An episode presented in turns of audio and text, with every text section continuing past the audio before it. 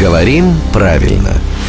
Здравствуйте, Володя. Доброе утро. Доброе утро. А, Поместятся или поместятся? Например, вот Мгм. как вариант. Каждый раз надо смотреть словарь. Где-то ударение в личных формах осталось на окончании, как, например, любимый глагол «звонит», и «сверлит» тоже, между прочим.